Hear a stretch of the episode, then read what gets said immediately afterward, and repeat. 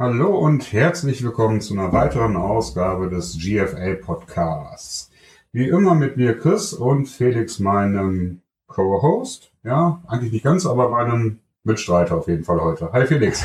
Hi, grüß dich. Ja, ich bin so ein bisschen äh, verwirrt, weil Co-Host würde ja auch bedeuten, dass du hostest und eigentlich teilen wir uns ja die Host-Wochen immer so auf zwischen hin und her, ne? Einmal du, einmal ich. Deswegen äh, ist Host in dem Moment nicht ganz richtig. Aber gut, eigentlich auch nicht wirklich interessant. Ähm, Gut, ja, warum sind wir heute hier? Äh, wir machen heute so eine kleine Zwischenepisode, in der wir zum einen so ein bisschen einen Ausblick auf die kommenden Spiele geben und euch einfach mal sagen wollen, welche Spiele wir für besonders interessant halten und was daran so interessant ist. Ähm, und zum anderen wollten wir diesen Freitag dann äh, demnächst häufiger mal dazu nutzen, um so Dinge zu besprechen, die uns auf der auf dem Herzen brennen, auf der Seele brennen, weil wir in der Dienstagsfolge ja in der Regel nicht so viel Zeit dafür haben werden, weil einfach viele Spiele äh, zu analysieren sind und andere Dinge dann da Vorrang haben und dann dementsprechend daran uns einfach die Zeit ein bisschen fehlt. Deswegen haben wir uns gedacht, schaffen wir mal den Hashtag Felix. Oh, jetzt bin ich gerade überfragt. TGIF? Äh, ah. Nee, nee, nicht TGIF, aber ne, trotzdem TGIF natürlich. Aber Hashtag FFAF. Ach so. Was so viel heißt wie, genau, was so viel heißt wie ähm, Hashtag Free for All Friday. Wir haben uns gedacht, okay, wir brauchen so ganz im Sinne der Bauersucht-Frau-Tradition so eine Alliteration und dann ist uns eingefallen, okay, Free for All Friday. Ja, vielleicht nicht ganz richtig eine Alliteration. Alliter ich frage mich auch gerade, wo die Alliteration ja. bei Bauersucht Frau ist. Nee, bei Bauersucht Frau ist keine Alliteration, aber die, ähm, die, ähm, ist das Vera entwen? Ich weiß das gar nicht so genau. Auf jeden Fall die ist doch bekannt dafür, dass sie irgendwie immer den, äh, weiß nicht, den äh, schmusigen Schmatzer aus dem schwäbischen, weiß auch immer. Also die, es wird doch immer sehr viel mit Alliteration gearbeitet und äh, deswegen ist das vielleicht, naja, wahrscheinlich ist es auch nicht so bekannt, wie ich denke, dass es bekannt ist. Aber bei mir ist es immer so im Hinterkopf, wenn ich an Alliteration denke, dass man da, ja, nicht so hochwertiges Fernsehen äh, mit in Verbindung bringt. Okay. Aber okay, da sind wir wieder bei, bei einem anderen Podcast, wo wir dann mal über solche Sachen reden können. Ja, äh, lange Rede, sehr lange Rede, kurzer Sinn. Ähm, genau, wir sind heute hier außer der Reihe, wobei außer der Reihe vielleicht nicht unbedingt, aber wir sind auf jeden Fall hier und wollen das Ganze auch speziell kurz halten, weil wir wissen, dass wir ganz gerne mal so ein bisschen viel reden, wie man jetzt in den letzten knapp drei Minuten gesehen hat. Ähm, und würde sagen, wir fangen jetzt einfach erstmal mit den Spielen an, die für uns besonders interessant erscheinen, Felix, oder? Ja, auf jeden Fall. Also quasi, was du gerade eben gesagt hast, der Freitag einfach für euch als Einstimmung auf den Sonntag. Man fiebert die Woche hin, endliches Wochenende, jetzt kann man sich drauf einstellen und wir wollen das machen mit euch und die Spiele besprechen, die wir für besonders wichtig, für besonders sehenswert halten. Und ich starte einfach mal mit dem ersten Spiel ähm, New England Patriots äh, bei den New Orleans Saints. Das ist eins der sieben Uhr Spiele.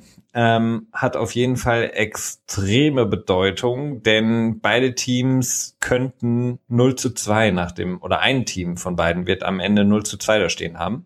Es sei denn, es gibt ein Unentschieden, wovon ich jetzt mal nicht ausgehe. Ja. Und das wäre in der Tat etwas Außergewöhnliches. Also sowohl für die Patriots noch mehr als auch für die Saints, die natürlich beide ganz mit ganz anderen Vorstellungen in die Saison reingegangen sind und jetzt eben schon so ein bisschen mit dem Rücken zur Wand, will ich nicht sagen, aber auf jeden Fall schon einen gehörigen Druck haben. Der 0 zu 2 wäre für beide Teams wirklich, ähm, ja, Horror. Das Schlimmste, was passieren ja, könnte. Definitiv. Also es gibt einige Talking Points da. Wir könnten da wirklich sehr lange über dieses Spiel reden. Ähm, wollen uns aber halt kurz halten. Was ich noch ganz gerne dazu reinschmeißen wollte, ist ein Stat, die mir über den Weg gelaufen ist. Und zwar, dass seit 2007 Teams, die mit 0 zu 2 in die Saison gestartet sind, von diesen Teams haben nur 10% es danach in die Playoffs geschafft. Also das ist, äh, gut, vielleicht nicht die Aussage, aussagungskräftige Stat überhaupt, aber es ist schon ein interessantes Stat. Und nun ja, New Orleans, New England sind natürlich beides Teams mit äh, Playoff-Aspirationen. Insofern ein wichtiges Spiel, auch durchaus ein sehr spannendes Spiel, weil es zwei sehr offensiv starke Teams zumindest sind. Ähm, das wird sicherlich unterhaltsam werden. Wird interessant. Es gibt viele, wie du angesprochen hast, viele Implications in dem Spiel. Also ähm, ist, ist New England vielleicht overrated? Ähm, können die Saints ihr, ihr Running Back Problem mit Adrian Peterson in den Griff bekommen wieder? Und was macht Brandon Cooks, ähm, wenn er zurückkommt an seine alte Wirkungsstätte? Genau im Mercedes-Benz Superdome. Das wird auf jeden Fall interessant. Also das auf jeden Fall rot markieren. 7 Uhr ähm, CBS New England at New Orleans Saints. Und Tony Romo ist äh, der Colorman. Ja, sehr gut. Tony Romo, das ist ja der, der neue Nostradamus des, äh, der, der NFL. Genau. Der genau, das ist ja ist natürlich sehr ähm, gut angekommen mit seinem Debüt ja. in der ja, ich finde find ihn aber auch gut. Ich mag ihn. Ich finde ihn jetzt schon sehr gut. Kann ich auch es, kann ich so als Fizz. okay, ja, dann mache ich mal weiter mit dem nächsten Spiel. Ähm, ich würde fast sogar sagen, das zweitbeste Spiel an diesem Wochenende. Äh, zumindest aus meiner Sicht. Und zwar ist das Green Bay at Atlanta. Ähm, ja, eigentlich muss man auch nicht so viel dazu sagen, warum das Spiel gut ist. Also Green Bay, äh, der Top-Favorit in der NFC, seitdem sie äh, letzte Woche Seattle geschlagen haben, Fragezeichen, gegen Atlanta, den letztjährigen, letztjährigen Super Bowl-Teilnehmer, äh, ja, fast schon Gewinner, je nachdem, an welchem Zeitpunkt man den Super Bowl ausgeschaltet hat.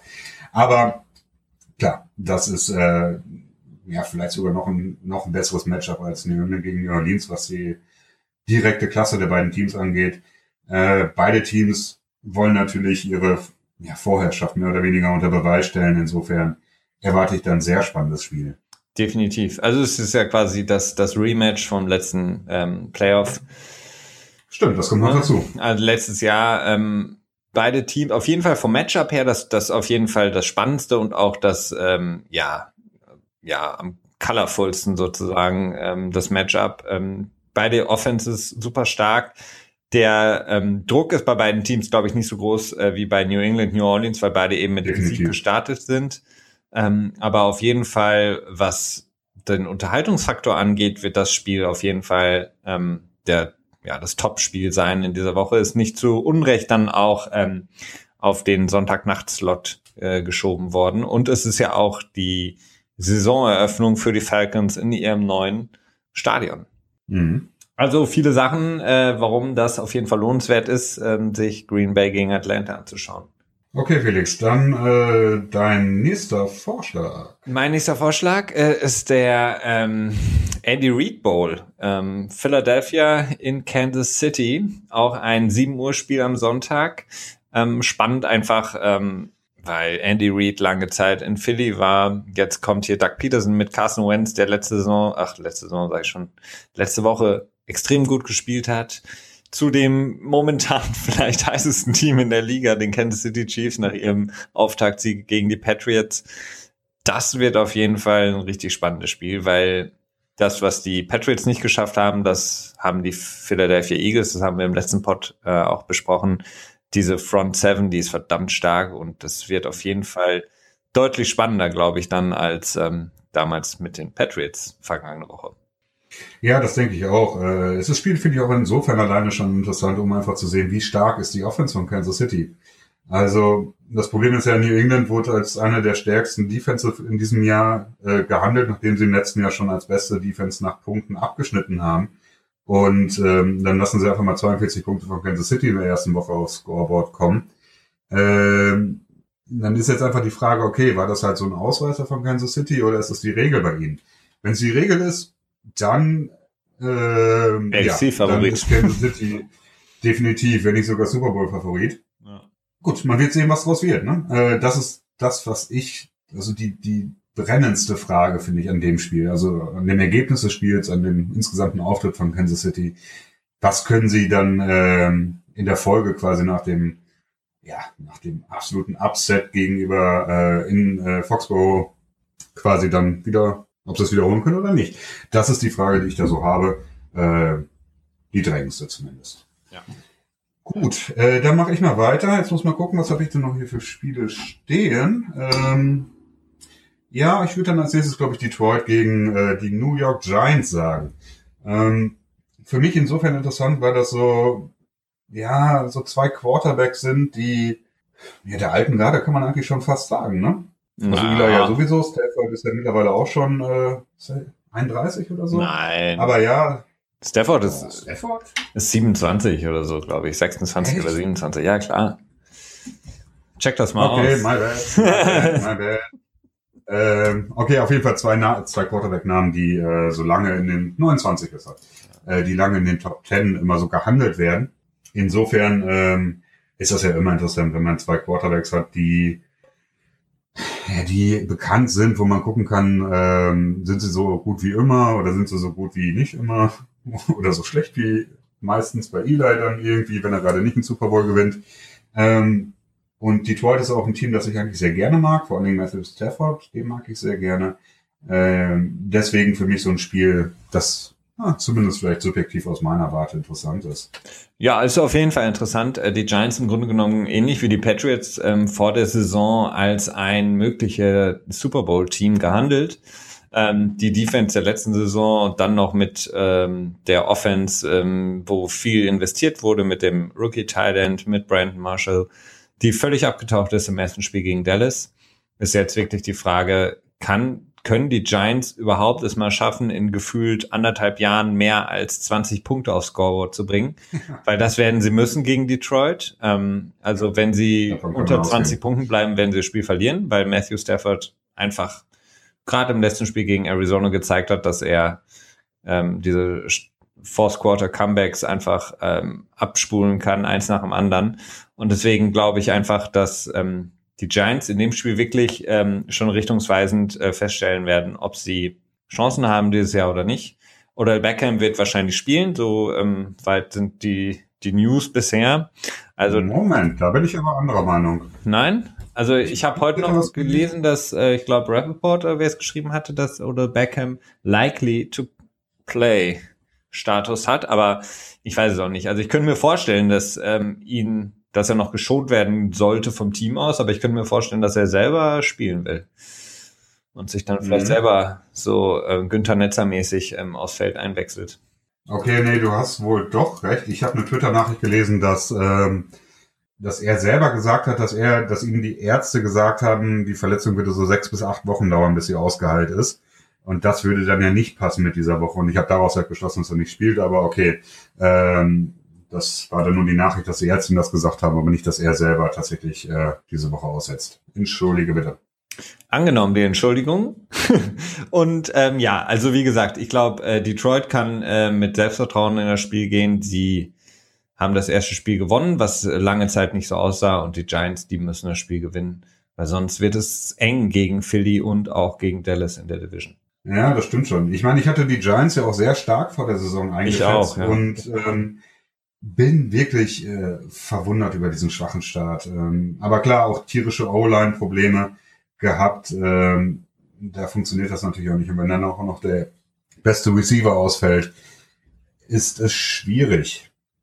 Gut, Felix, dann bist du wieder dran. Ja, mein, mein letztes Spiel, was ähm, ich eigentlich, ja, es ist äh, ein bisschen interessant, sage ich mal. Es flacht jetzt ein bisschen ab. Ähm, Dallas, ähm, Denver hat jetzt ähm, vom Namen her hört sich das natürlich spannend an. Ich glaube, ähm, insgesamt ist es aber nicht so ein ultra spannendes Spiel. Dallas schaue ich generell nicht mehr gerne seitdem ähm, seit der letzten Saison eigentlich, weil die Spiele wirklich relativ ähm, ja unspektakulär sind. Also Dallas spielt wirklich den den einzigen Strumpf, den sie spielen können, runter. Ähm, da passiert nicht viel. Denver ist relativ limitiert, auch wenn Travis Simeon sehr gut gespielt hat in der ersten Woche gegen die Chargers. Bin ich mal gespannt. Also das könnte wirklich ein Low-Scoring, viel Running-Game-Spiel sein, was auch okay ist, aber es ist jetzt nicht so ein Green Bay Atlanta-Spiel. Oder es ist auch kein Detroit Giants-Spiel. Oder na, also ich, ich, ich freue mich auch auf das Spiel, aber ich glaube, es wird so, wird schwierig sein. Also Denver wird auf jeden Fall besser laufen, als die Giants es gemacht haben gegen Dallas. Ähm, aber Dallas wird wahrscheinlich die, die Playclock, ähm, also generell die, die Spielzeit wieder kontrollieren und ähm, das Spiel wahrscheinlich mit dann am Ende wieder drei oder sechs Punkten gewinnen. Ja, darauf wird es wahrscheinlich hinauslaufen, beziehungsweise es ist ein wahrscheinliches äh, Ergebnis. Ähm, ja, ich meine, Denver hat eine starke Defense, Insofern würde ich das Spiel doch sehr interessant finden, um einfach zu schauen, okay, wie äh, ist es mit der Offense und Dallas bestellt. Ähm, ja, es siegt nach wie vor unbeeindruckt, äh, was ähm, das ganze Off-Field-Trouble um ihn herum so bedeutet. Ähm, macht er da weiter, wo er letzte Woche aufgehört hat. Mhm. Ähm, Und das ist mit Prescott, den ich äh, für ja nicht für fürchterlich überbewertet halte, aber für überbewertet. Also ich finde das immer so ein bisschen schwierig, wenn äh, der war ja dann, glaube ich, sogar in der Rookie of the Year Debatte im letzten Jahr und ich habe das so. Er war auch Rookie of the Year letztes Jahr. Ach, war er sogar? Mhm. Ah, nee, da war eine MVP-Debatte drin, ne? Ja. Da war das so. Ja, stimmt, okay. Was ich halt überhaupt nicht nachvollziehen konnte, ne? Also ich habe mir äh, die Spiele, die ich von ihm gesehen habe, okay, zugegebenermaßen, das waren letztes Jahr, glaube ich, auch nur drei Regular Season Games, die ich gesehen habe. Da hat er mich halt überhaupt nicht überzeugt. Ne? Also da muss ich wirklich sagen, okay, wenn man so ein starkes Laufspiel hat und so eine starke O-Line hat und ähm, wirklich auch häufig die Box einfach voll ist, wenn man dann mit acht Leuten in der Box spielt, dass man dann im Passspiel relativ erfolgreich ist, so da hat mir immer so das Verhältnis bei, bei Prescott gefehlt. Ähm, aber gut, ähm, deswegen ist es für mich interessant und ähm, ja, kann ich es unterschreiben, ist auf jeden Fall eines der interessantesten Spiele. Bin ich dabei. Ähm, ja, jetzt ist es bei mir ein bisschen ähnlich. Ich habe jetzt auch nicht mehr ja so tolle Auswahl. Ne? Also Washington gegen LA habe ich mir noch aufgeschrieben. Ich reiße es mal einfach an nur ganz kurz an. Da finde ich halt ähm, die Quarterback-Frage wieder interessant. Ne? Man hat zum einen äh, Kirk Cousins oder Kurt Cousins, äh, je nachdem. Äh, und auf der anderen Seite Jared Goff. Ähm, was machen die beiden? Ne? Was macht die Offense von LA insgesamt? Also, gut, letzte Woche halt ein 40-Burger aufs Scoreboard gelegt und diese Woche kann man es wiederholen gegen äh, ein vermeintlich stärkeres Team. Das wäre so meine Frage. Ich finde spannend bei den beiden, bei den beiden LA-Teams, ähm, sowohl bei den Rams, ähm, ob das Kolosseum wieder so spärlich besetzt ist nur. Ähm, das war ja, sah ja wirklich ähm, komisch aus, kennt man gar nicht aus den letzten Jahren, Jahrzehnten in der NFL, so ein Stadion, das äh, so wenig besetzt ist. Und dann bin ich sehr gespannt auch auf die Chargers. Da werde ich mir auf jeden Fall den Anfang angucken, bevor ich dann zu Dallas Denver rüber switche. Das neue StubHub, beziehungsweise das heißt neu, aber das neue Zuhause sozusagen der Chargers ist ja eigentlich ein Fußballstadion der LA Galaxy genau. ist. Wie das aussehen wird, wie da die Einst und vor allen Dingen, wie viele Fans werden da sein? Ähm, Na ja, gut, ich meine, das wird ja wahrscheinlich voll sein. Das ist ja nur ziemlich klein, oder? Ja. Passen da nicht irgendwie nur 27.000 rein? Ja, irgendwie sowas. Aber die Frage ist auch, haben die Chargers schon eine genug Fanbase? Und die Rams spielen ja auch zeitgleich, ne? Also du hast quasi zwei zeitgleich Spiele in LA.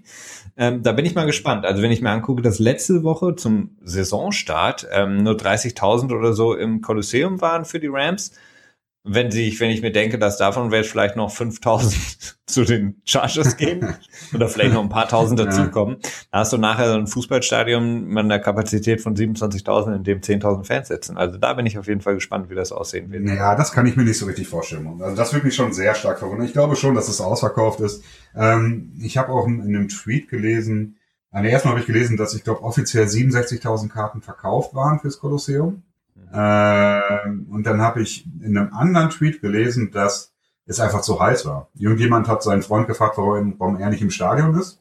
Oder Bekannten oder Kollegen oder wie auch immer. Und der hat einfach gesagt, es sei viel zu heiß. Ähm, klingt für mich nach einer, äh, nach einer vernünftigen Erklärung. Ähm, naja, das Wetter aber schön ist am Ende des Sommers oder so und dann halt nicht so ein überzeugendes Spiel dabei ist. So. Und das ist auch, glaube ich, das Problem, dass du in dem Kolosseum keine Sonnenschutzfunktion hast. Ne? Aber zieh dir mal die College-Spiele rein, die sind ausverkauft wenn USC und ähm, UCLA da spielen, dann. Ja, da wird man auch deutlich besser unterhalten, ne? ja, okay. Äh, wollen wir dann äh, die Vorstellung äh, des kommenden Wochenendes, der kommenden Spiele äh, hiermit abhaken oder willst du noch was reinwerfen? Nee, alles gut. Können wir abhaken. Okay, dann äh, machen wir mal ganz fix weiter mit so eins, zwei, drei Talking Points, die wir äh, so jeweils haben. Wir wissen jeweils nicht, was der andere sich überlegt hat, deswegen ähm, schmeiße ich einfach mal die Wahl zu dir rüber, Felix, und äh, rein. Also ich habe quasi einfach nur eine ganz einfache Frage. Mhm. Ähm, man sagt ja, ähm, quasi NFL-Teams werden oder sollten um die O-Line und die D-Line gebaut werden. Das heißt, mit der O-Line und der D-Line bestimmst du das Spiel. Du ähm, kannst die die Zeit äh, bestimmen, quasi die die Zeit, die du den Ball hast oder ähm, die Zeit auch, die der Gegner den Ball hat. Und das ist quasi so das das Wichtigste. Und du du schaffst das Momentum und du ähm, bist halt sozusagen der so dieses Enforcer-Team, wenn du quasi eine starke D- und O-Line hast. Das heißt, im Grunde genommen müsstest du nicht so wie die Colts das gemacht haben, zum Beispiel in die D und O-Line investieren als allererstes und ja. darum herum ein Team aufbauen. Jetzt meine Frage, welches Team hat deiner Meinung nach die beste Kombination aus Defense und Offensive Line? Puh. Ähm, ja. Okay, eine der besten O-Lines wäre Dallas. Ja. Oder die Raiders. Ja. Die Raiders jetzt, ja, es ist vielleicht die Raiders die Antwort. Ja, das ist ja ähm, deine Meinung. Also wie gesagt, das ja. ja. Ähm, ich glaube, so spontan würde ich die Raiders nehmen. Einfach eine unheimlich starke O-Line. Mhm. Ja, doch, ich glaube, das wäre meine Antwort. Mit Khalil Mack als Passwasher. Ähm, das wäre jetzt so spontan meine Antwort. Was ist deine? Meine war, ich äh, kann mich nicht entscheiden zwischen den Kansas City Chiefs und den LA Rams. Okay. Das sind für mich die beiden äh, stärksten Kombinationen aus Defensive Line und Offensive Line. Also wo beide, wo beide Linien zumindest ähnlich gleich stark sind. Ja, das ist so mein mein Ding und ich bin sehr ähm, lege der beziehungsweise schaue da jetzt immer mehr und mehr drauf auf quasi dieses O-Line-Spiel und auch das Defensive-Line-Spiel, weil das ist quasi wirklich, ähm, was ich früher lange Zeit auch nicht so ganz begriffen habe, beziehungsweise wo ich auch immer gedacht habe, so ja, es ist auch viel geiler, wenn du zwei richtig coole Wide Receiver hast und einen Tom Brady oder so, aber es ist wirklich so, das A und O ist die Defensive Line und die Offensive Line. Ich äh, sehe das ein bisschen anders. Ähm, ich finde, es gibt da, das hängt so ein bisschen von den Umständen ab. Also ich finde nach wie vor, das Erste, was du haben musst, ist ein Quarterback. Ähm, zumindest einen Top 12 Quarterback, würde ich sagen. Ich, ich finde, das sollte das, äh, ja, das sollte das, äh, das erste Ziel sein, der erste Posten sein, den versuchten Team zu erreichen. Dass man einen Quarterback hat, von dem man weiß, der ist in den Top 12 oder der kann da dort hineinkommen. Mhm. Wenn man das erfüllt hat, dann äh, macht es durchaus Sinn, äh, in die O und D-Line zu investieren. Ähm, ich meine, wenn man sich zum Beispiel die Patriots anschaut, das, das Passspiel von den Patriots ähm, wurde immer mehr darauf ausgelegt, gerade im letzten Jahr unheimlich schnell zu sein, dass man wirklich unheimlich, unheimlich schnell einen Release hat und dementsprechend das O-Line-Play nicht mehr so wichtig wurde wenn man halt weniger äh, beschützen muss, weniger lang beschützen muss, dann muss man auch nicht mehr so gut sein. Wenn ja, man aber dementsprechend also einen sehr guten Quarterback hat, ja, okay. Also, aber die Patriots haben auch all, ein als Team und jetzt, ohne das jetzt äh, zu lang zu bringen, das Thema, ähm. In den letzten Jahren, wenn sie investiert haben, mit am meisten in Defensive Line und Offensive Line investiert. Ob es jetzt im Draft war oder auch in Free Agency, haben sie ganz genau eben auch darauf Wert gelegt. Ähm, auf, auf, ihre, ja. auf ihre Lines und ähm, hatten äh, mit ein paar Ausnahmen auch immer eine Top, Top 10 auf jeden Fall Offensive Line. Und die D-Line, äh, zumindest in den, in den letzten Jahren, war auch immer vom Namen her nicht so großartig, aber extrem stark. Ähm, ja, wobei da, da würde ich dann auch wieder hingegen sagen, dass äh, das ja auch viel mit dem Coaching beziehungsweise mit dem Gameplan zu tun hat. Wenn man sich die Offensive Line anschaut und das halt auch wieder ins Verhältnis setzt, wie schnell Tom Brady den Ball im Schnitt immer los wurde. Ich glaube, das waren im Schnitt 2,3 Sekunden im letzten Jahr, wenn ich das so richtig in Erinnerung habe. Wie will man denn innerhalb von 2,3 Sekunden äh, diese fünf Meter oder ja, ja fünf bis ähm, sieben Meter überbrücken überhaupt, um überhaupt zum Quarterback zu gelangen? Natürlich ist es ein Schnittwert, aber insgesamt durch diesen schnellen Release ähm, ja, aber ist es einfach unglaublich äh, schwierig. Deswegen ist halt die O-Line automatisch auch besser gerankt. Ähm, das ist so mein Gedanke dabei. Aber ja, klar, es macht es natürlich auch, man darf auch nicht vergessen, wenn du eine gute O-Line hast, dann macht es das natürlich auch für den neuen Quarterback deutlich leichter gut zu spielen. Ähm, ja. Dann ist dann irgendwo die Frage, was kommt zuerst, das Huhn oder das Ei? Ähm, aber diese Skill-Position-Spieler, ähm, ja. Ich glaube, das ist, das ist, ja, ich weiß nicht, ob das unbedingt einen besseren Approach gibt oder einen schlechteren. Ich könnte mir gut vorstellen, dass äh, beides ähnlich erfolgreich sein kann, je nachdem. Okay. Was ist dein Talking Point? Mein Talking Point, das muss ich mal kurz gucken. Ähm, ja, okay. Ja, wollen wir mal wieder über die, äh, über Andy Dalton reden? ah, so viel haben wir noch gar nicht über ihn geredet. Ja, stimmt, aber äh, ihn schon prominent platziert, auf jeden Fall mit der, mit der Dorten. Nein. Ähm, nun ja, ja, Tja, lass uns über Andy Dalton reden. Glaubst du, dass er, dass er durch ist? Ähm, nein, glaube ich nicht. Ich glaube, ähm, AJ McCarron als Backup hat einfach noch nicht genug gezeigt, ähm, dass man ihn jetzt da reinwerfen sollte, finde ich. Es ist auch jetzt gerade Woche zwei. Ähm, das Spiel von gestern hat gezeigt, dass zwar Andy Dalton momentan echt in einem Loch ist, aber das Team insgesamt auch einfach nicht gut ist. Ähm, da fehlt also der, der Touchdown-Run von äh, Watson ist einfach bezeichnend. Also das war, war so ein bisschen so ähnlich wie bei den Patriots. Also keiner hat sich so wirklich äh, engagiert, ähm, ihn ähm, zu Fall zu bringen. Also man hat so ein bisschen so probiert, aber hoch, da werde ich ein bisschen geblockt. Okay, dann mache ich eigentlich nichts mehr. Also es wirkte insgesamt das Spiel der Bengals sehr, sehr lethargisch und auch nicht so wirklich die, die, ja, nicht wirklich verstanden, dass es äh, jetzt was zählt und äh, dass es wichtig ist, jetzt auch Spiele zu gewinnen. Von daher, ich glaube nicht, dass Andy Dalton meiner Meinung nach das Problem der Cincinnati Bengals ist, sondern es ist ganz klar das Team insgesamt und die Einstellung. Mhm. Ähm, ja, also ich glaube schon, dass seine Tage abgezählt sind. Ähm, ich glaube nicht, dass jetzt äh, McCarron da schnell reingeschmissen wird aber auf Dauer schon. Man hat ja auch in der Offseason Gerüchte gehört, dass es irgendwie Trade-Anfragen an Cincinnati gab, ob, ähm, ob er denn irgendwie verfügbar ist, ob man ihn irgendwie traden kann. Äh, das, hat, das haben die Bengals immer abgelehnt. Schon ein Zeichen dafür, dass man ja auf ihn setzt, weil ich glaube auch, es war irgendwie ein First-Round-Pick im Gespräch und sowas lehnt man ja nicht irgendwie mit, einem, mit, einer, mit einer Wischgeste einfach mal so schnell ab. Da denkt man ja schon drüber nach. Ähm, ja, und dann ist die Frage, wann, wann bringt man denn dann so ein Backup ins Spiel, von dem man sich in der Zukunft mehr erwartet? Das ist dann natürlich was, das macht man nicht in Woche drei, wenn man schon 0 zu 2 zurückliegt und die Fans überhaupt noch insgesamt Erwartungen haben. Der beste Fall ist natürlich, wenn man dann in der, in der Mitte der Saison, vielleicht nach einer Bye Week, das ist immer so ein, so ein schöner Moment, wenn man zwei Wochen Zeit hat, sich vorzubereiten.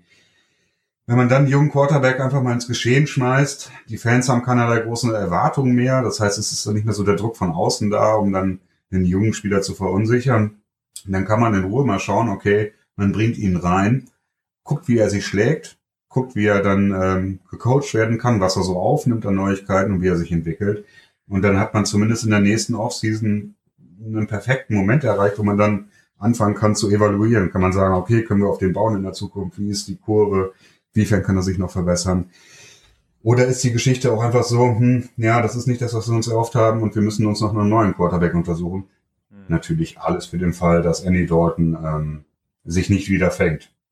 Ja, also ich glaube, ich glaube, er wird sich fangen. Die Bengals sind auf jeden Fall, ich habe sie nicht so stark eingeschätzt vor der Saison, aber dass sie so schlecht sind, hätte ich auch nicht gedacht. Ich glaube, die Bengals werden, wenn es gut läuft, noch einige Spiele gewinnen, aber ähm, werden jetzt im Mittelfeld irgendwo landen insgesamt, also werden ja, auch in der AFC North nichts mehr, glaube ich, zu besprechen haben.